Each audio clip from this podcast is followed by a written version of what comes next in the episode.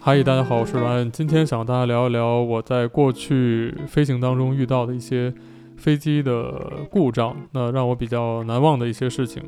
呃，其实，在很多时候，我跟别人的一些聚会啊，或者是一些认识一些新的朋友啊，大家知道我是机师之后呢，都会经常问我，哎，你的飞行以前有没有遇到过什么这种特别严重的故障啊？啊，真的每次都 不知道该怎么回答。那首先，我觉得如果我真的遇到特别严重的故障，很可能我已经不在这儿了。那真的运气很好，在我的这些飞行的时间里面呢，我真的没有遇到过特别特别严重的飞机故障。那其实飞机在飞行当中经常会突然时不时的跳出来一两个警告啊，或者提示信息，告诉你飞机上什么地方现在出问题了。但实际上，因为现在的飞机设计的真的非常非常的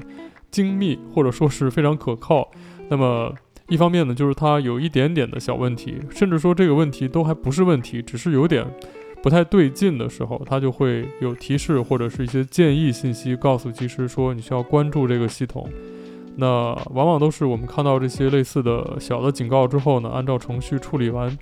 就可以忘掉这个事情，它基本上都不会影响我们的接下来的飞行和操纵，可能是三四个并行工作的系统里面其中的一个的一小部分出了一点点异常，所以说飞机的可靠性真的很高。那么我们很少也会遇到这种严重的故障，呃，但是我遇到过几次让我觉得蛮难忘的事情。那第一次其实是发生在我在飞行学校的时候，当时呢我大概才飞了四十多个小时，我们当时有很多的时间去做这个 solo cross country。那 solo cross country 就是一个人开着一架飞机，然后去飞，从我们的飞行学校的机场起飞，飞到一个至少要五十海里，大概就是一百公里不到这样的一个距离吧，呃，这么远的一个机场。那当然，这个是一个最低的距离，你可以飞更远的地方都没有关系。嗯、然后飞到那边之后呢，可以再飞回来，或者是飞到下一个机场，然后再飞另外一个机场。总之就是。出去飞这样一圈，然后再回来，这就是 solo cross country。呃，那之前 Ryan 的飞行学校给了我们 非常非常多的时间啊，将近一百个小时去各种各样的 solo 的时间。那我们其实，所以那个时候经常会花很多很多时间出去 solo cross country。一方面，其实这个很有意思，因为你可以去。呃，自己设定飞行计划，去飞一些不一样的机场，然后到那个机场之后呢，还可以下来休息一下，透透气，然后甚至有些机场比较高级，还可以去那边吃点东西，然后再飞回来。所以说，呃，就像出去一个短途旅行一样。所以说当时就做了很多这样的训练。那那个时候呢，其实是我刚刚开始在 solo cross country 飞机，我们当时飞的是 Diamond Twenty，就是钻石二零，它是一个特别特别小型的飞机，然后这个飞机。长得像一个大蝌蚪一样，然后，呃，也非常简单啊，没有什么特别复杂的电子装备，就是一个很简单的单发动机的螺旋桨飞机。呃，当时我们的这个飞行其实是要先去机坪上做一个飞机的检查，大概就是检查一下飞机的外部有没有损伤啊，然后看一看油箱里有没有水，然后看看这些飞机的操纵面是不是都是灵活可以正常运作的，都没有问题之后就可以。在飞机上启动引擎，然后滑行到跑道，起飞跑道前面有一个特别的区域，周围会没有什么障碍物，然后在这边可以做 run up。run up 就是把引擎的功率从这个最慢的引擎的转速推到一个接近于在正常巡航的时候的引擎功率，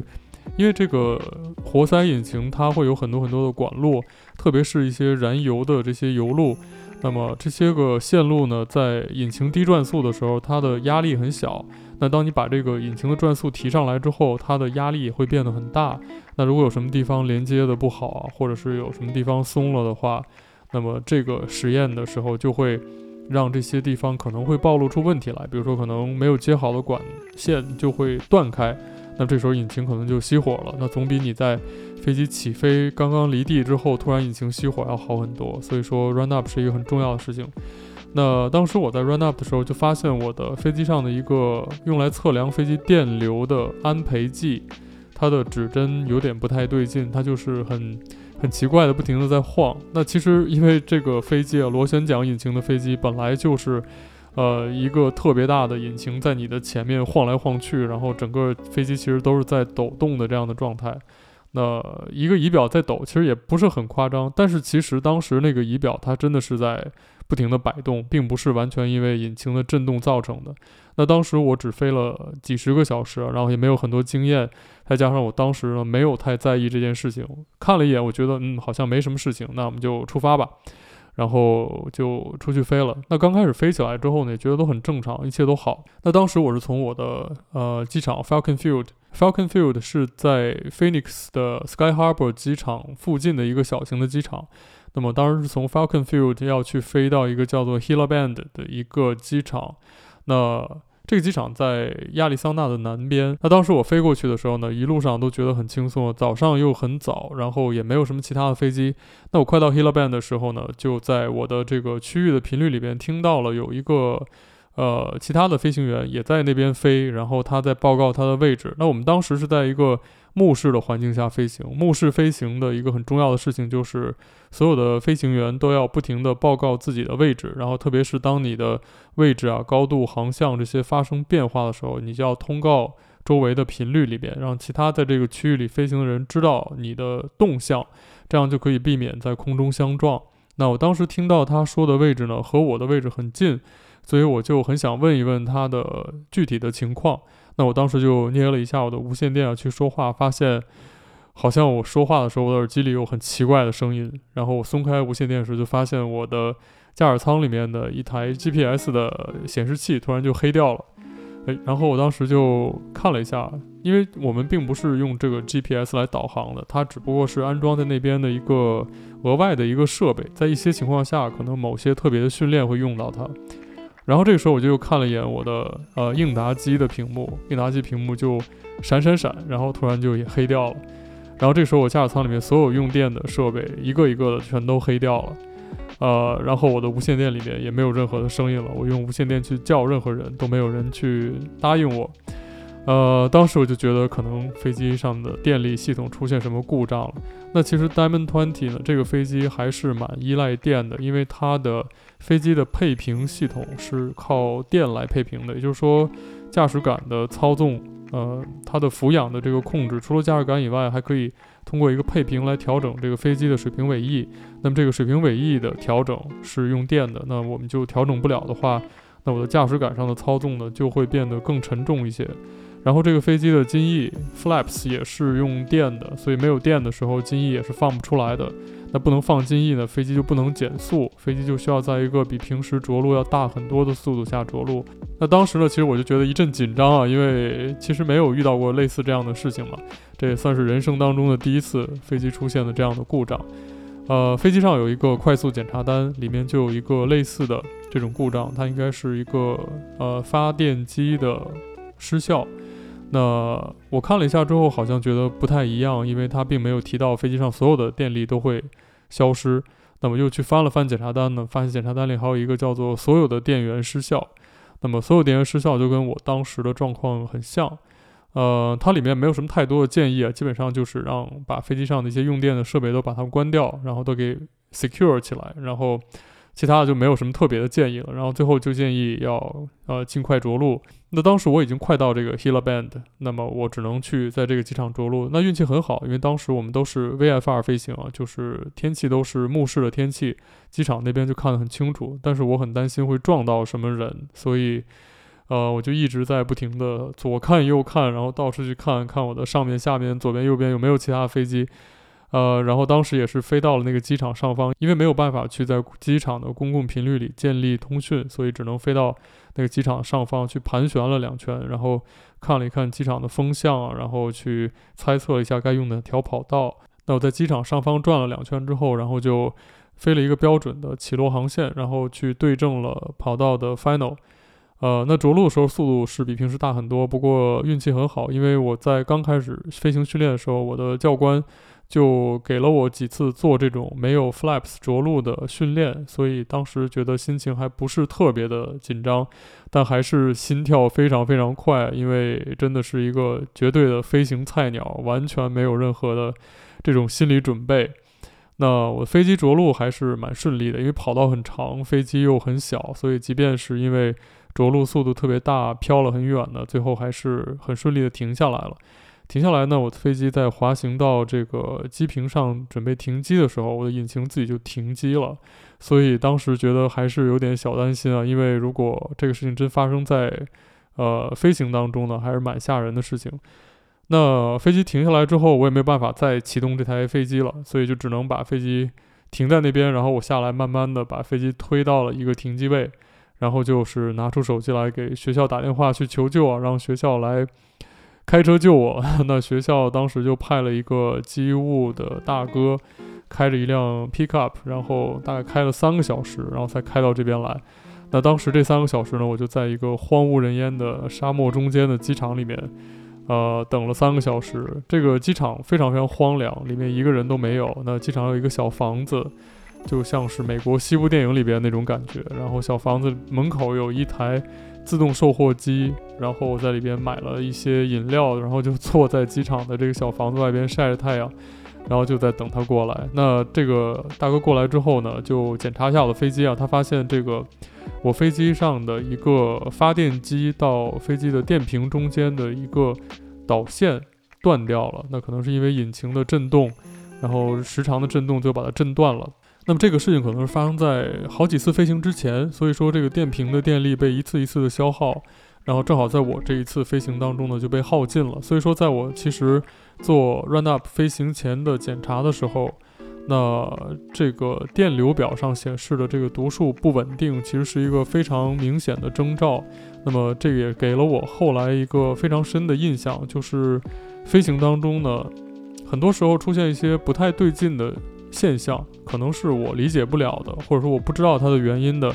那如果我就把它放过去的话，很有可能这个就会是一个将来会给我带来麻烦，会让飞机出现故障的情况。所以在之后的飞行当中，我在飞机上看到任何奇怪的、让我觉得不对劲的或者不能理解的一些事情的时候，我都不会就说 “OK，这个好像没关系，那我们就继续吧。”呃，我都会去想办法追根刨底，把它的原因找出来。那其实十有八九都是没有任何问题。那但是真的如果有问题的话，那可能就会避免将来很多更大的麻烦。所以说。这次的事情呢，还是在我飞行刚刚开始的时候，给了我很深的一个印象。那后来我还遇到过一次在呃飞机上的故障呢，就是我后来飞七八七的时候，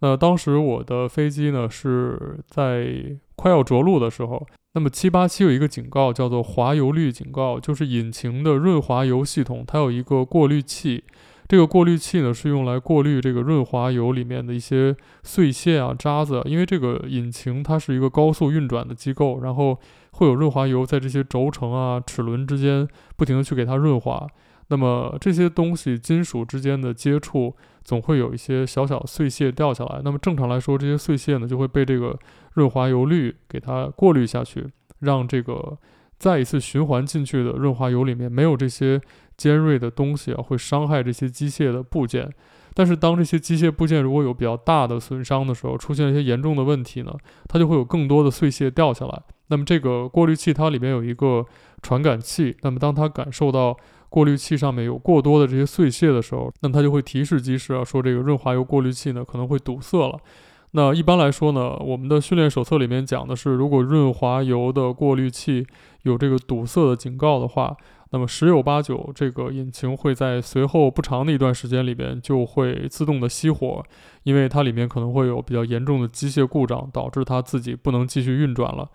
那当时我是和我的另外一位机师同事啊，我们两个人正在飞一个进场，呃，飞机大概还有五百英尺就要着陆了。那大家都看过七八七的驾驶舱，它的那个显示器非常的大，然后它的那个引擎显示器在中间也是很大的一块。然后它上面突然亮了一个小黄灯，那当时我扫了一眼，发现是这个燃油过滤器的警告灯。那按照程序来说呢，我们其实是应该呃执行这个 ECAS 的警告信息的标准程序，然后去最后应该会引导我们去关掉这台引擎。那但是当时我们其实还有可能不到一分钟的时间就要着陆了，呃，如果我们想要做这个程序的话，就必须要重飞。那重飞的话，增加引擎的推力，可能会让这个也许已经受到一定伤害的引擎受到更多的伤害，而且很有可能会导致我们重飞之后，最后就变成了一台引擎着陆，那可能会是更麻烦的一件事。那如果直接进场继续着陆的话，可能不到一分钟时间我们就落地了。那即便在这个过程当中，真的有一台引擎失去推力了，其实波音的训练手册里面是有教我们怎么样处理这样的状况的。那么在最后进场的时候，如果引擎失去了一台的话，我们是可以不去重飞，继续完成这个着陆的。那当时我和我的同事很快的就交换了一下意见，然后就决定继续进场了。那么飞机着陆之后呢，引擎也是正常工作的。我们在脱离跑道的时候就把这台引擎关掉了，最后滑行到机坪停下来，然后让机务师傅们去检修那台引擎了。后来我去了解了一下，好像那是一个假警告，就是说应该是传感器的故障，就是传感器感受到了错误的信号，然后他误以为这个燃油过滤器可能出现堵塞了。那其实。这种状况很多，时常会发现。那当时呢，我们也觉得是一个没有什么太严重的问题。但是如果这个事情出现在巡航的过程当中呢，可能我们就会要关掉一台引擎了。那其实还有一次让我觉得印象特别深刻的事情啊，那其实可能大家都知道，在过去有一次四川航空有一架飞机，它的驾驶舱风挡玻璃在空中突然爆裂了，然后。这个就有机师还受伤，当时飞机很艰难的去飞行了一段时间，最后安全着陆了。那其实 Ryan 也遇到过一次类似的事情，那是比那个事情要早一些，但是是发生在地面上的。那那天我记得特别清楚，当时我在重庆，然后去飞一个忘记去哪里的航班了。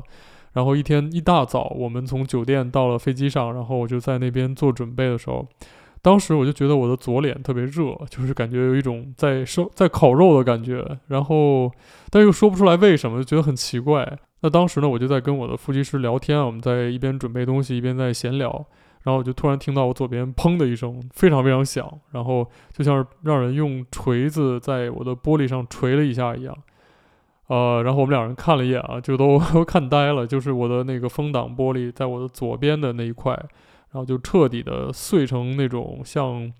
工艺品一样的那种，就是 裂得非常非常均匀，然后整个的玻璃全都裂的是一块一块那样子。呃，然后里面因为飞机的风挡玻璃其实不是一层的，它是有好多好多层。那么它是最外面和最里面是玻璃，中间会加了几层这种有机的材料。那么有机材料的韧性会比玻璃强很多，所以说这样的一个复合的多层的玻璃。那整个的这个风挡玻璃裂开之后呢，它中间的那个复合材料的地方已经全都融化了，不停地在向外冒泡，就像是那个烧开的水一样。因为飞机的风挡玻璃在高空的飞行当中是要加热的，那如果玻璃不去加热的话，它会变得非常非常冷，那就会变得特别脆，它的韧性会下降，就更不容易承受驾驶舱里增压的这个强度，或者特别容易被外边的一些异物碰碎。那当时的状况就是，这个负责给风挡玻璃加温的加热系统出现了故障，它有一个失控的状态，就是它没有办法去。保持这个风挡玻璃在一定的温度，它就不停地给它加热，就像烧水一样，然后就最后终于把这个玻璃给烧炸了。当时我们看到这个之后，就只能打电话叫当地的机务过来去检查。那机务过来，当时想把这个系统关掉，都关不掉。那里面的这些有机材料就不停地在融化，然后就看着非常非常恐怖。最后烧的已经开始变色了。那最后没有办法把飞机的电断掉之后，这个玻璃才算终于冷却下来。那我们当时就只能先回到酒店，再去休息一段时间，大概等了一个上午吧。然后他们换了整整的一扇这个左侧的驾驶舱的风挡玻璃，然后把飞机的舱门都关好，做了这个增压的测试，发现飞机没有增压问题之后，才打电话告诉我们说飞机修好了，现在可以回来飞了。那我们的乘客也都非常辛苦，然后在酒店里面也等了一天。下午的时候，我们把这架飞机呢又。安全的飞回去了，所以说前面这三件事情就是我飞了这些年来遇到的，让我觉得是比较严重的飞机的故障。那除此之外，真的是没有什么特别的事情啊，所以